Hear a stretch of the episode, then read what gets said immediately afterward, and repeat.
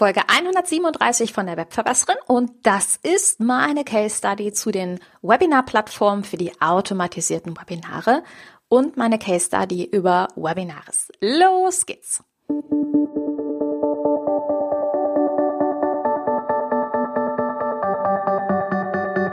Mit Webinaren erfolgreich. Der Podcast, mit dem du als Trainer, Coach oder Berater online sichtbar wirst. Erfahre hier, wie du dich und deine Expertise durch Webinare gezielt sichtbar machst. Und hier kommt deine Webverbesserin, Mira Giesen.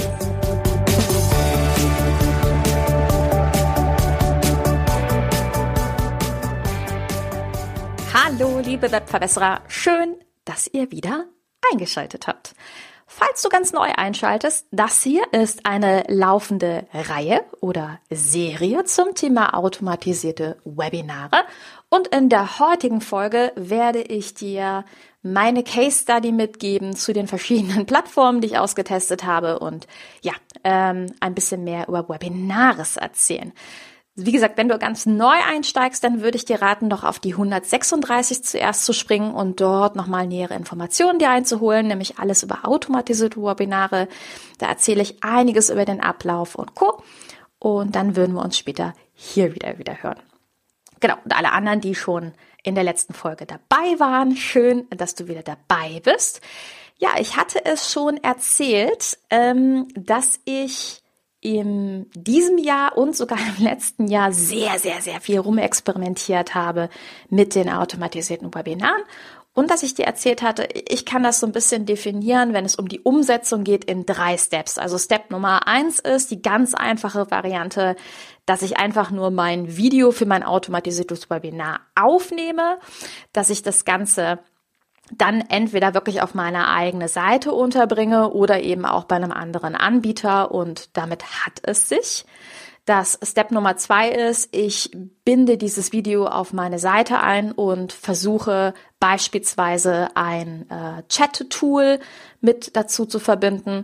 Und Stufe drei wäre dann wirklich die vollautomatisierte Software. So. Ich bin durch alle drei Stufen gegangen und habe dir auch schon so ein bisschen erzählt, was die Vor- bzw. vor allen Dingen die Nachteile von den ersten zwei Stufen sind. Für mich war vor allen Dingen ein großer Nachteil, dass ich gemerkt habe, dass Leute an diesem Auto-Webinar teilnehmen, wenn ich schon längst ähm, ins Bett gehe oder auch im Bett bin. Und dass ich in dem Fall es einfach auch nicht mehr geschafft habe, den ähm, Chat beispielsweise zu bedienen. Und ähm, was ich dir auch erzählt hatte, war, dass mir so diverse Funktionalitäten gefehlt haben, um den Kunden wirklich individuell und persönlich abzuholen. Also bin ich auf die Suche gegangen und habe gesagt, okay, dann hätte ich jetzt einfach gerne eine Software. Ich investiere da gerne ein bisschen was und habe mich ein bisschen auf dem Markt umgeguckt. Mm, einmal habe ich gefunden Everwebinar, wo natürlich Webinar Jam als größere Plattform dahinter steht. Dann habe ich gefunden Click Meeting, die mittlerweile auch ihre Funktionalitäten enorm erweitert haben und ebenfalls automatisierte Webinare anbieten. Und ich habe gefunden Webinar Ninja. Ja, und die vierte Plattform, die ich gefunden hatte, war Webinaris, ähm, die sich komplett nur auf die automatisierten Webinare spezialisiert hatten. Und da habe ich gedacht, naja, das wäre ja schon ganz gut, erstmal ähm, eine Plattform zu finden, die vielleicht beides hat. Also wo man sowohl live als auch automatisiert interagieren kann. Und dann musste ich leider feststellen, dass das nicht gut ist und habe auch den Grund gefunden, warum Webinaris sich ausschließlich auf die Auto-Webinare fokussiert hat, weil mir so viele Funktionen unterwegs gefehlt haben. Also das heißt, ich habe bei den verschiedensten Plattformen dann wirklich die automatisierten Webinare erstellt, habe wahnsinnig Zeit investiert und bin jedes Mal an irgendeinem Punkt auf eine Stelle gekommen, wo ich nicht zufrieden war, wo ich gesagt habe, ach Mann, das ist doch aber jetzt doof, weil. Und für mich war zum Beispiel ein ganz, ganz großer Punkt, dass ich mich daran gestört habe, nicht wirklich zu wissen, wie viel Prozent haben die Webinar-Teilnehmer sich in dem Fall von meinem Video, also von dieser Aufzeichnung angeguckt. Mm, bei manchen Plattformen konnte man auch nicht Zusatzinformationen neben den Chat ähm, integrieren. Bei wiederum anderen Plattformen waren Links nicht anklickbar, was mich auch enorm gestört hat. Ja, und so bin ich nach einiger Zeit dann wirklich auf den Trichter gekommen zu sagen, okay, dann werde ich jetzt mal Webinares durchprüfen. Und es war definitiv ein kompletter Unterschied zu den anderen Plattformen. Und was für mich im ersten Step wichtig nochmal zu sagen ist, ist wirklich, es gibt einen Grund, warum ähm, diese beiden Bereiche aufgetrennt ist. Ich glaube einfach, wenn man Live-Webinare geben will, dann hat man andere Ansprüche, andere Herausforderungen, andere Dinge. Und dafür sind diese Plattformen super. Aber wenn ich eben automatisieren möchte von A bis Z und das hochprofessionell, dann wirst du die passende Plattform dafür brauchen. Und da habe ich nichts Vergleichbares gefunden. Bedeutet, wenn du dich bei Webinares entsprechend registriert einloggst, du hast verschiedene Arten von Pakete, die du nutzen kannst, ähm, ist der Ablauf an sich in jedem Paket immer gleich. Das bedeutet, du kreierst natürlich zuerst ein Video, ein hochwertiges Video, was dein Webinar darstellt. Das ist aus meiner Sichtweise auch egal, ob du ähm, ein Face-in-Front-Video machst, also wirklich nur du zu sehen bist, oder ob du mit Folien arbeitest ich habe mit beiden tatsächlich in den letzten Monaten experimentiert. Ich finde, dass beides jeweils seine Vor- wie Nachteile hat. Also wenn du tatsächlich nur dich selber filmst, würde ich dir schon raten, noch zusätzlich ein Workbook zu kreieren, dass die Kundin einfach dran bleibt, weil ansonsten hat man wenig Abwechslung vor Augen. Und dann würde ich dir definitiv empfehlen, ein Workbook hinzuzufügen. So oder so brauchst du also im ersten Step dein Video, was du kreierst. Und das kannst du einfach mithilfe entweder einer externen Webcam aufnehmen, ähm, mit einer Spiegelreflexkamera aufnehmen oder auch direkt an deinem Laptop, beispielsweise mit dem QuickTime-Player mm, am MacBook oder ob du vielleicht ein Tool wie Camtasia benutzt. Da gibt's jetzt diverse Optionen. So oder so steht also das Video an erster Stelle. Das lädt man in dem Fall bei Webinaris hoch. Also das Video wird von Ihnen auch gehostet.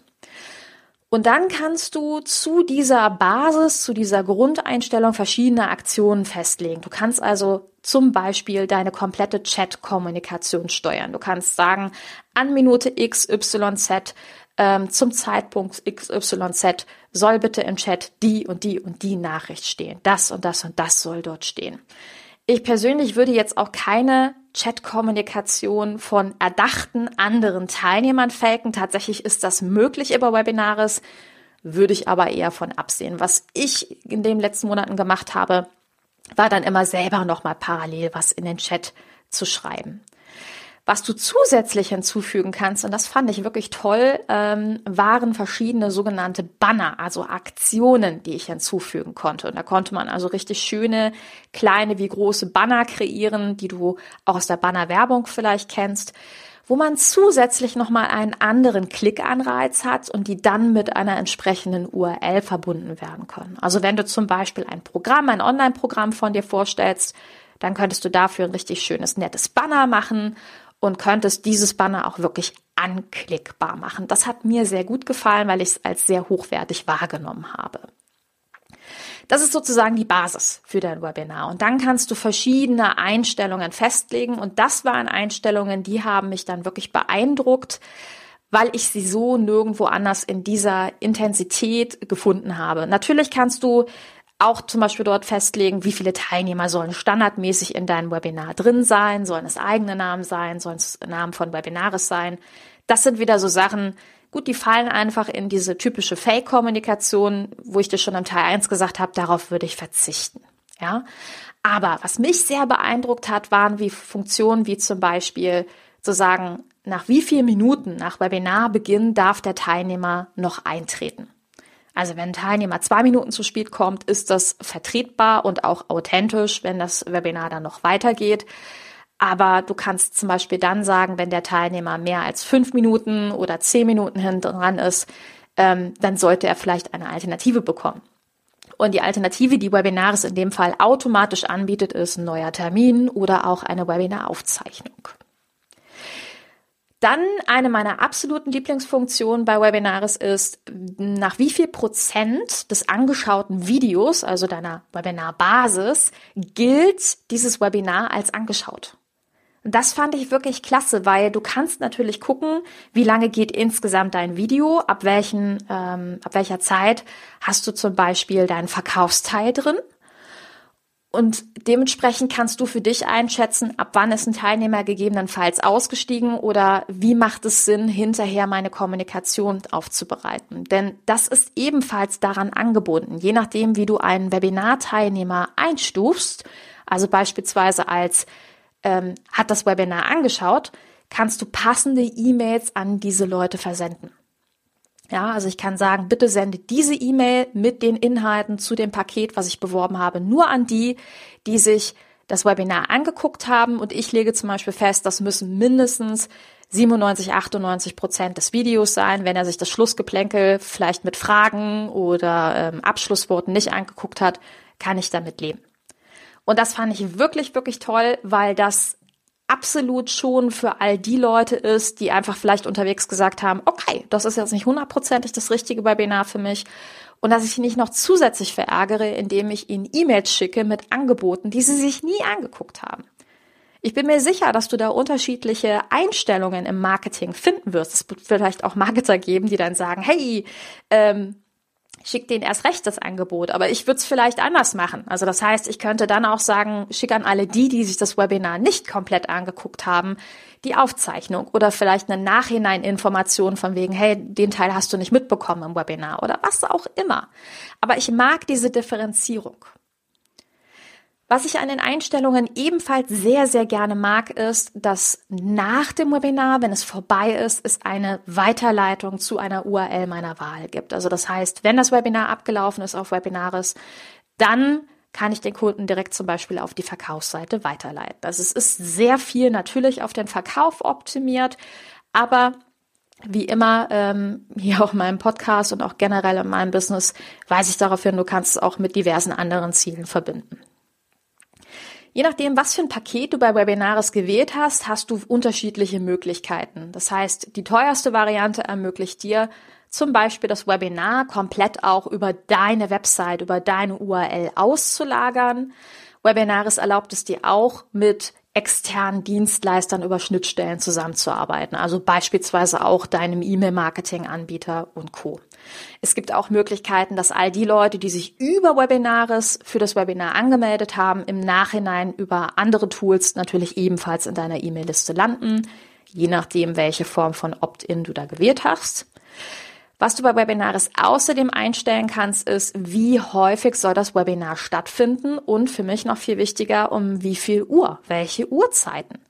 Denn wenn du jetzt zum Beispiel sagst, du möchtest ein Webinar parallel live betreuen über den Chat, was in Webinaris möglich ist, dann macht es Sinn, in meinem Fall, wie du weißt, zum Beispiel zu sagen, das allerletzte Webinar findet um beispielsweise 20 Uhr statt. Ich kann genauso bei Webinars auch Spontantermine anbieten. Ich kann sagen, ja, wenn ein Kunde spontan auf die Seite geht, jetzt den Bedarf hat, kann er spontan am Webinar teilnehmen. Das wird immer automatisch gemacht. Es gibt die Möglichkeit zu sagen, alle halbe Stunde gibt es ein Webinar oder eben zu Zeiträumen, die ich festlege. Du kannst Wochenenden einplanen und ausplanen. Du kannst Tage explizit festlegen. Das fand ich wirklich beeindruckend und klasse. Was du dann noch machen kannst, ist, wenn du sagst, du möchtest es nicht auf deine Seite legen, du möchtest es über Webinaris laufen lassen. Du kannst ähm, verschiedene Landingpages auf Webinaris direkt bauen, also Anmeldeseiten, Registrierungsseiten. Du hast die Möglichkeit, deinen Webinarraum zu individualisieren vom Design und du kannst sogar deine E-Mails über Webinaris verschicken lassen. Trotzdem stehst du im Absender und nicht Webinaris. Also das heißt, dann steht dann schon Mira Giesen, die Webverbesserin oder was auch immer ich wähle. Aber was ich sehr schön fand, war, dass ich hier jetzt die Möglichkeit habe zu differenzieren, an wen soll welche E-Mail rausgehen. Ja, also soll zum Beispiel an die, die das Webinar nicht angeguckt haben, die E-Mail rausgehen, an die, die das Webinar angeguckt haben, die E-Mail rausgehen, etc. Webinaris übernimmt auch so Sachen wie zum Beispiel das Double Opt-in-Verfahren für den Fall der Fälle, dass der Kunde wirklich rechtlich konform abgesichert ist, dass er die E-Mails bekommt. Das ist so meine ganz, ganz kleine Kurzzusammenfassung, was ich dir mal mitgeben wollte, dass du erstmal weißt, wie so eine Webinarplattform funktioniert. Ganz am Ende, wenn dein Webinar soweit steht, bietet dir die Webinaris ebenfalls verschiedene Arten von Auswertungen. Das heißt, du kannst deine Kontakte als CSV-Datei exportieren und beispielsweise noch in deinen Newsletter äh, Tool mit hochladen. Es gibt diverse Analytics-Funktionen, bei denen du dir angucken kannst, wie viel Zuschauerbindung hattest du. Das heißt, wie lange ist der Großteil der Zuschauer in deinem Webinar geblieben und diverse andere Analytics-Funktionen.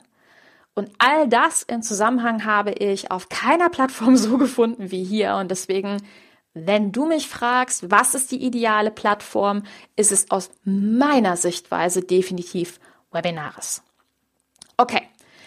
Das erstmal als kleinen, aber feinen Einstieg. Ähm, was du in der nächsten Folge bekommst, ist ein Interview mit dem Gründer von Webinaris, weil ich sehr schön finde, was die für Einstellungen bezüglich automatisierten Webinaren haben. Und wir natürlich ein bisschen länger geplaudert haben in dem Zusammenhang. Und das waren so tolle Sachen bei, dass ich gesagt habe, bitte, bitte komm ins Interview. Das ist einfach großartig. Und ja, ich bin ganz, ganz, ganz gespannt, was du zu dem Interview sagen wirst. Ähm, es enthält nochmal sehr viele schöne Mehrwerte und Key Facts, so dass du für dich entscheiden kannst, ob die automatisierten Webinare für dich richtig sind. Nochmal als kleinen Aufhänger wie beim letzten Mal.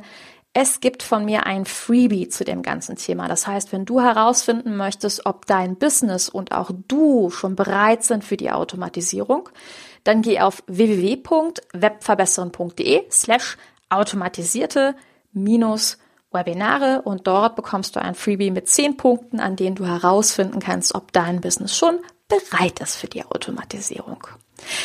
Ja, und in diesem Sinne bedanke ich mich ganz herzlich fürs Zuhören, wünsche dir eine wundervolle Zeit, freue mich auf die kommende Folge und sage bis bald, deine Webverbesserin, deine Mira. Ciao! Dieser Podcast hat dir gefallen?